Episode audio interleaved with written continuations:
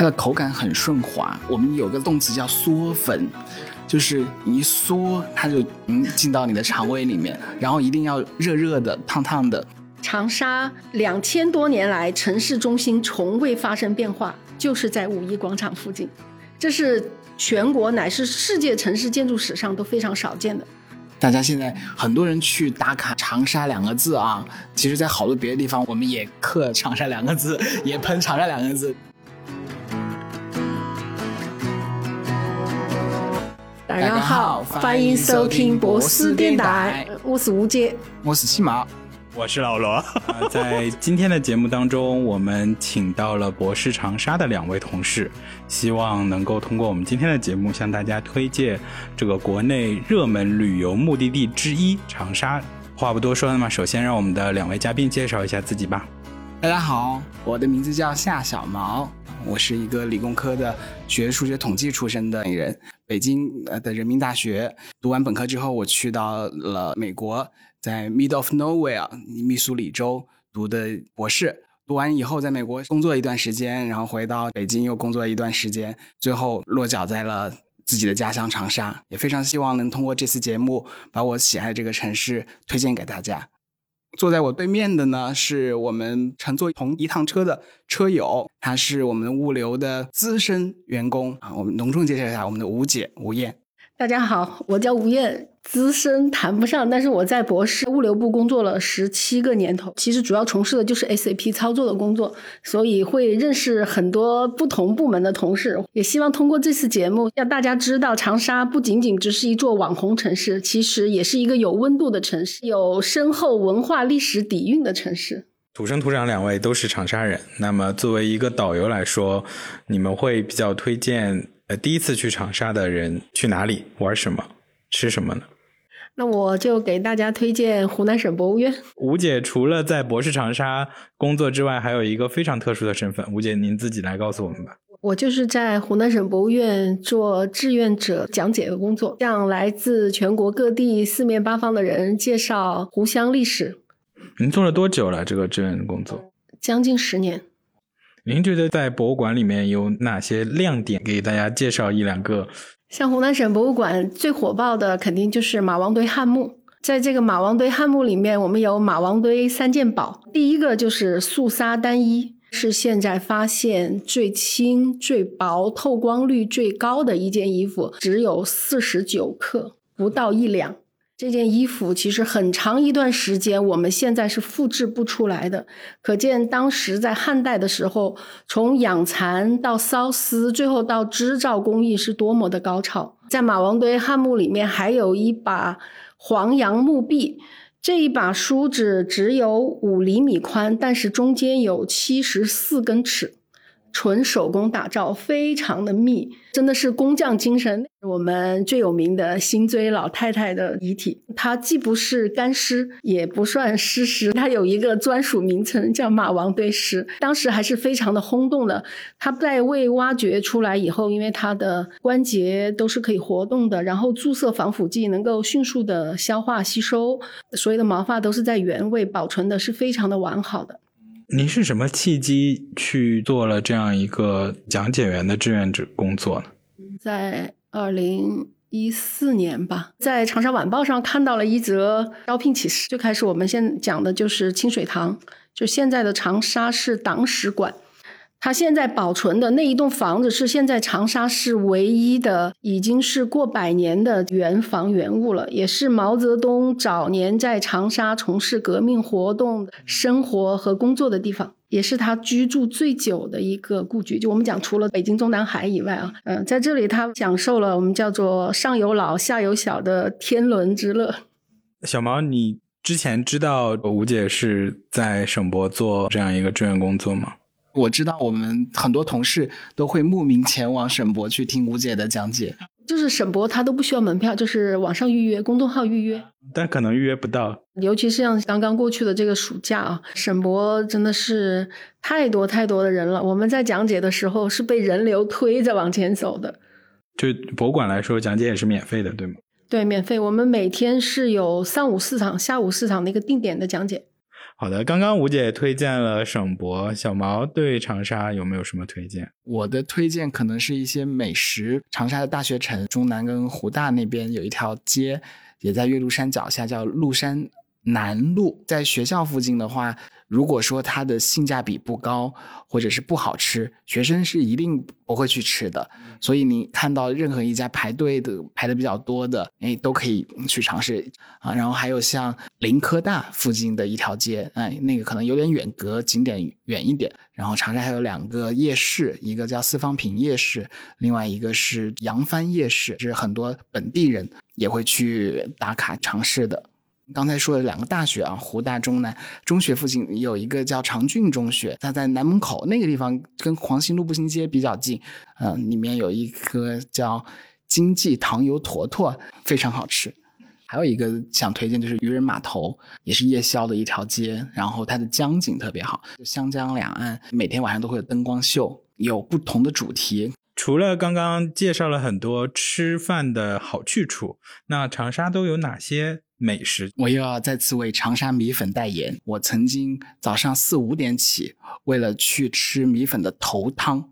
头汤就是可能是一个老母鸡炖出来的一锅汤。如果你晚起的话，它会往里面兑水。只有早上熬出来的第一锅汤，让米粉增色不少。所以你所说的长沙的米粉，你怀念它不是因为那个粉，而是因为它整体的，叫加上汤头、加上原料之后的那一碗。是的，它一定要配很多的小料，配上榨菜、酸豆角、萝卜，各种各样的小料。然后它的汤头，它有各种各样不同的码子啊，脚。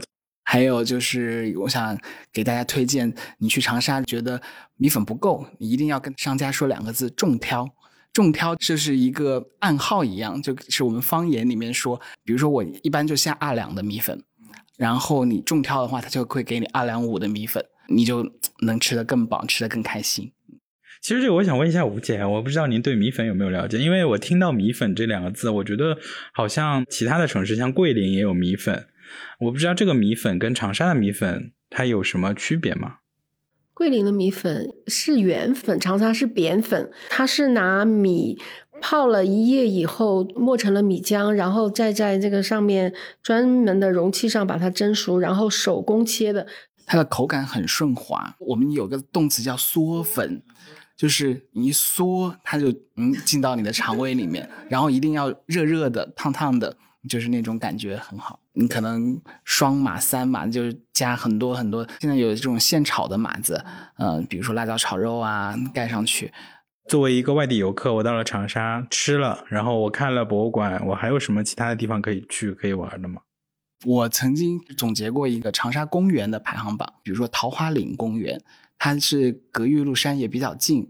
它里面的话，岳麓山我觉得光有山没有水，桃花岭公园的话就既有山又有水，它的景色我觉得也是相当的美。包括在我们的市中心有一个烈士公园啊，其实是我们很多长沙人小时候的回忆。我们春游都会去那儿，跟父母在连家湖里面划船，然后还有很多的游乐设施。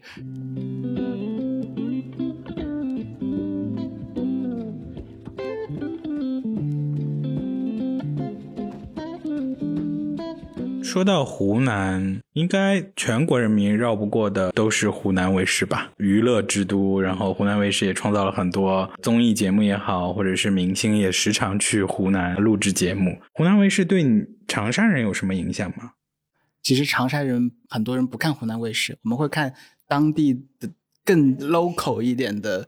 电视台，比如说湖南经视，就是我们小时候看的最多的电视台，它的娱乐性其实更超湖南卫视。就像很久以前的《越策越开心》，小时候看旗帜大兵的相声，对我带来的快乐程度是可以秒杀德云社的。对，他那个真的就是本土相声，就是用长沙话来说的。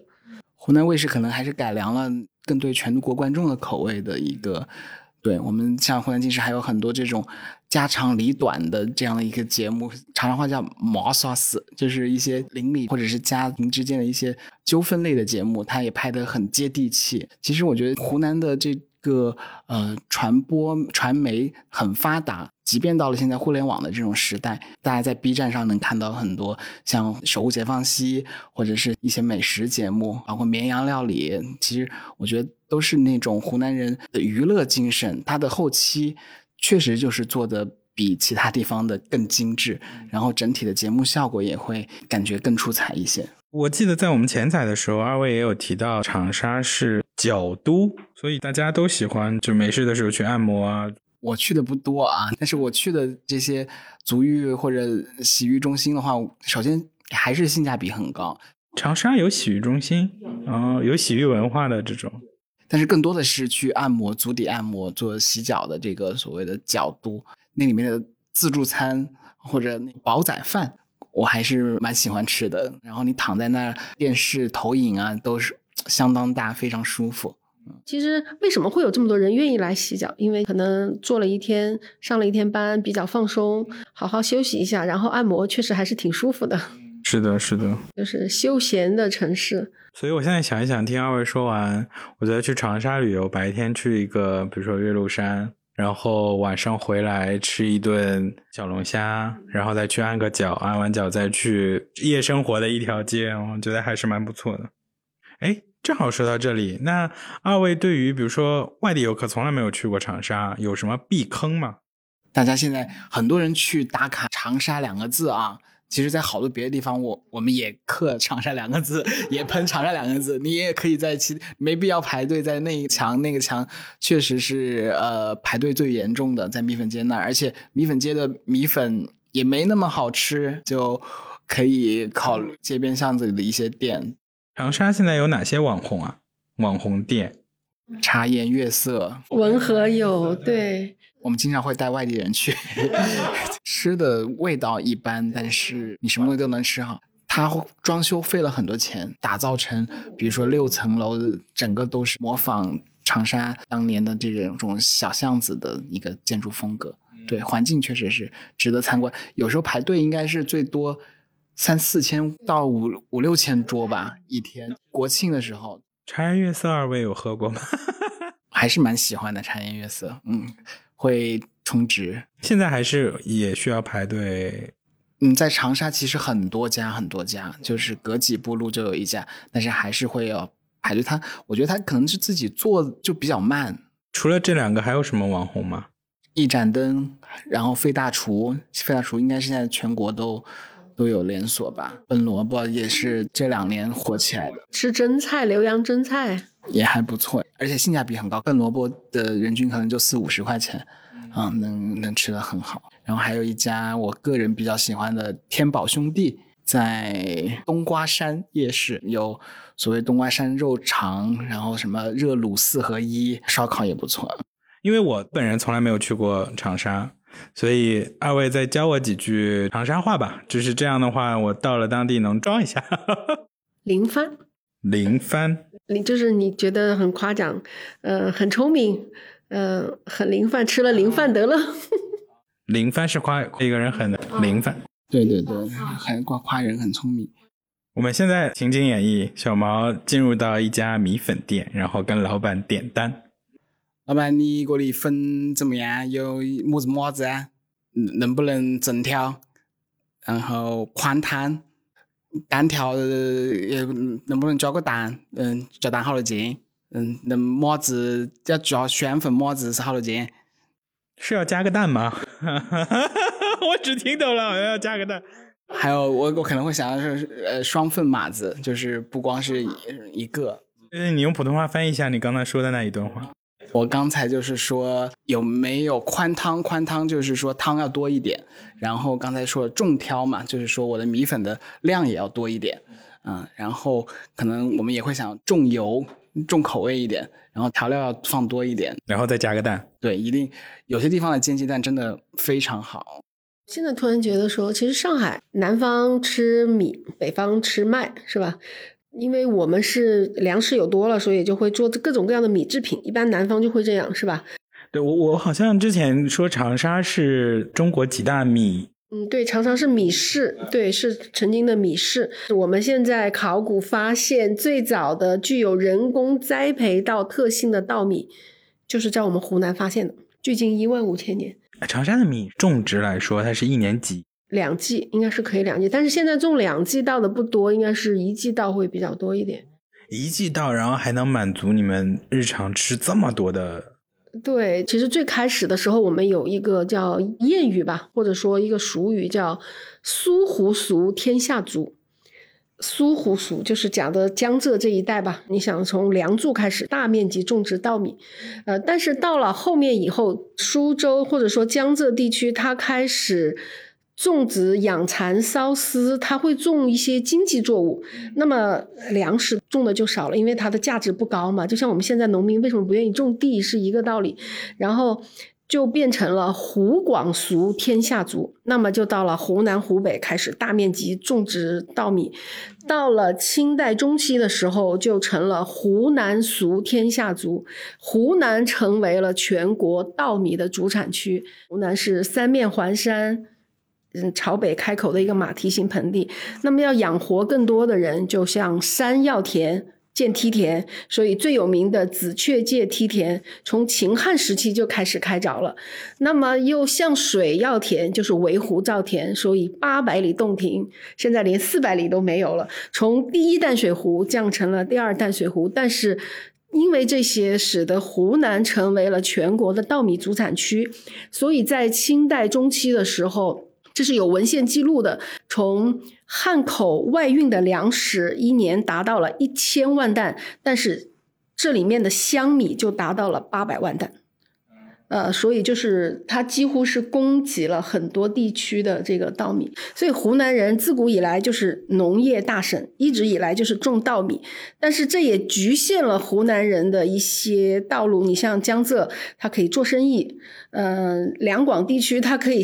出南洋，呃，他会有很多求生的这些路途可以走，可是湖南人就是局限在种地，呃，那么我想改变我的命运，改变我的阶级，只能靠读书。所以湖南到现在为止都是高考大省，它是有历史渊源的，所以还是卷的，因为它的出路比较窄。为什么我们说，呃，近代中国史有很多都是湖南人，就是井喷式的爆发，他。路途比较窄，那么我只有靠求学。可是最后粮食也种不下去了，这些苛捐杂税或者说呃政策上的一些不好，然后他就揭竿而起。这都是有一种什么叫叫渊源吧，不是一时出来的，只是到了这个点上把它给爆发出来了。明白，这样就连起来了，让我们对湖南有了更深的了解。所以湖南人说叫做心忧天下，敢为人先。呃，湖南人热血，像嗯，我们讲说谭嗣同，嗯，就是谭嗣同就是一个最好的代表。他的父亲是湖北巡抚，用我们现在话说，妥妥的官二代，给他而且是捐了官的。其实用我们现在来说，我是完全可以躺平，我可以安稳的过一生。可是他没有，就是说他包括到戊戌变法，最后知道了。自己就是暴露了，他其实是可以逃走的，但是他没有。他说：“各国变法无不从流血开始，中国之所以不昌，是无人为之流血，有之请自四统史。”然后是慷慨就义的，在他身上就是湖南人那种希望以牺牲自己的生命来唤醒国民的那种精神。果然，我也是在博物馆里。不 是不是，讲解。其实我原来不了解的时候，也真的就是觉得，嗯啊，也也不过如此。我们原来可能读书的时候肯定都学习过，可是真的在他们身上就能看到这些点。正好，我其实想借着这个问您一下，就是做了这么长时间的呃志愿者讲解员，对你的生活有什么影响吗？可能我就会关注一些这种方面的东西吧。有的时候会到长沙的小巷子里面去穿一穿。像我们知道说，我们长沙现在考古发现最早的城墙是在战国中期。呃，那么在万达 C 三底下就有一段宋代的长沙城墙，其实很多人是不知道的。然后在大悦城底下有一条宋代的排水沟，我特意都去找的过。看跟书上说的，我来实地来看看一看。我觉得这个真的很好，就是如果有一天吴姐把这些全部都总结出来，变成一个长沙文化之旅，然后让每个人都到了长沙之后，能够跟随您的这个步伐，通过历史啊了解这座城市。其实整个从南方来说，湖南算是开化的比较早的一个地区。战国时期，就是楚人他在以长沙为军事重镇，建设这里，向南方更加的去辐射它。还有一个点就是说，长沙两千多年来城市中心从未发生变化，就是在五一广场附近，这是全国乃至世界城市建筑史上都非常少见的。因为当时我们就是要。面对湘江，因为取水方便，所以它就是一直是靠湘江沿湘江。因为湘江是从南往北流的，所以整个长沙城的格局现在也是南北长、东西窄。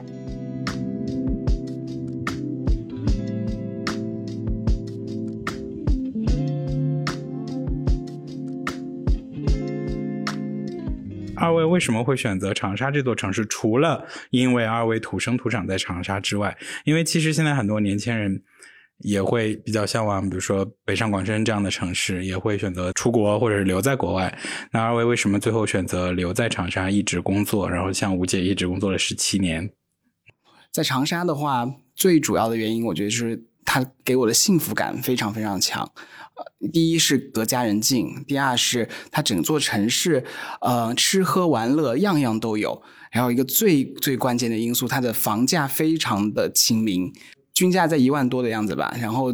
都能住到很好的地段，然后长沙地铁啊、交通啊这些都很方便，就是一些就在地铁口的房子，可能还有不到一万的，在如果比较远一点的地方的话，所以在我的认知概念中，应该是全国房价性价比相当相当高的一座城市。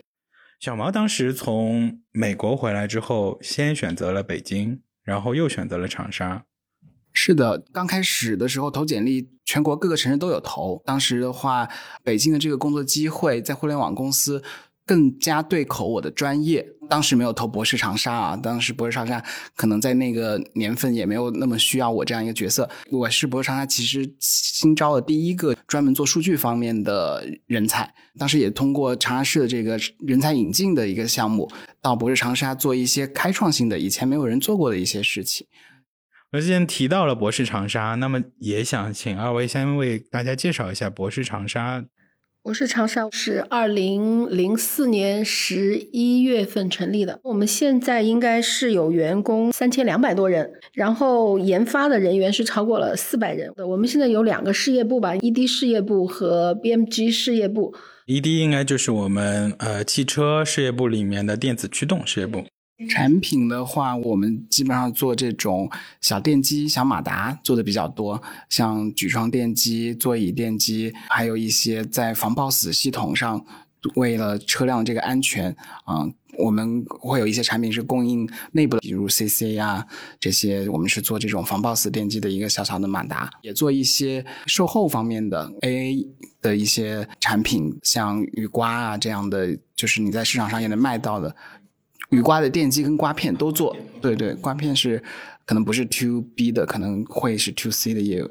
所以博士长沙是工厂加上研发于一体的这样一个。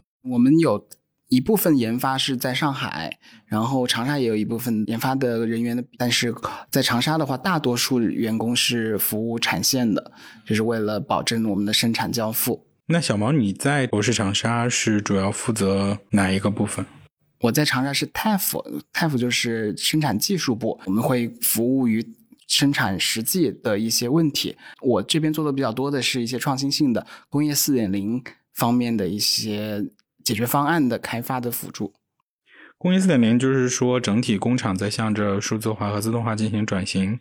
是的。你刚才有提到说，在你刚刚毕业到北京的那一段时间，博士长沙还不需要你这样的人才。那后面是什么样的契机，就是博士长沙需要你了呢？我觉得是在工业四点零发展到了一定的阶段，数据积累到了一定的阶段，我们很想去从数据中挖掘一些价值，是用传统的方法没办法。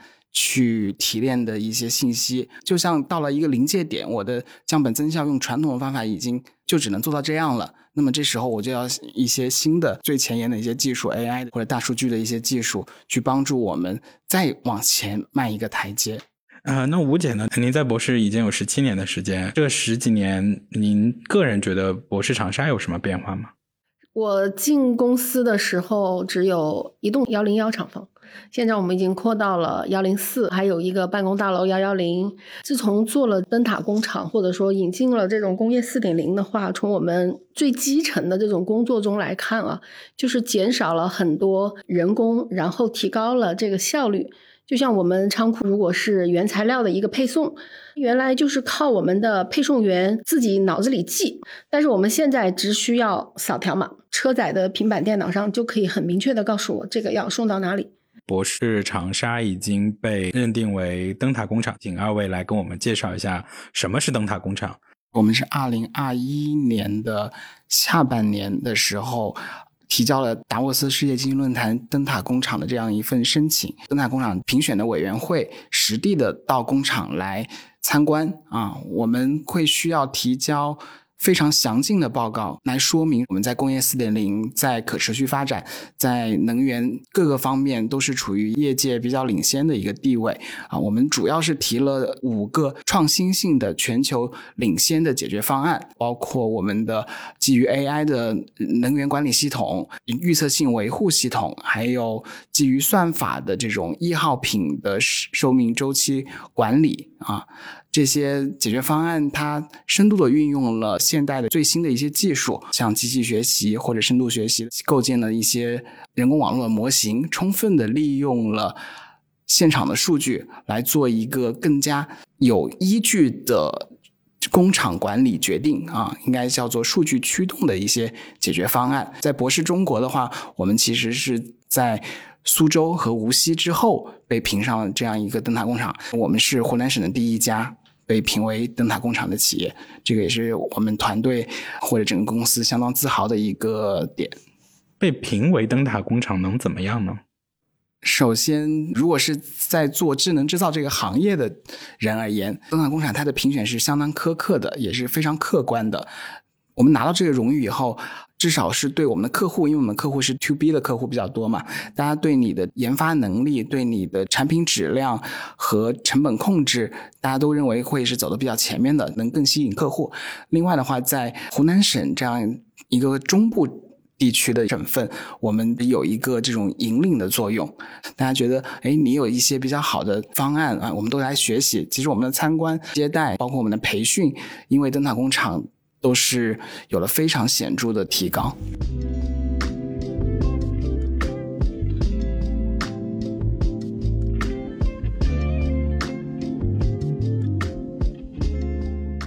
相信有很多同事也会去到长沙工厂出差。那在我们整个的园区里面，有哪些是可以打卡或者是可以尝试去吃的东西？我很推荐，就是长沙的小炒。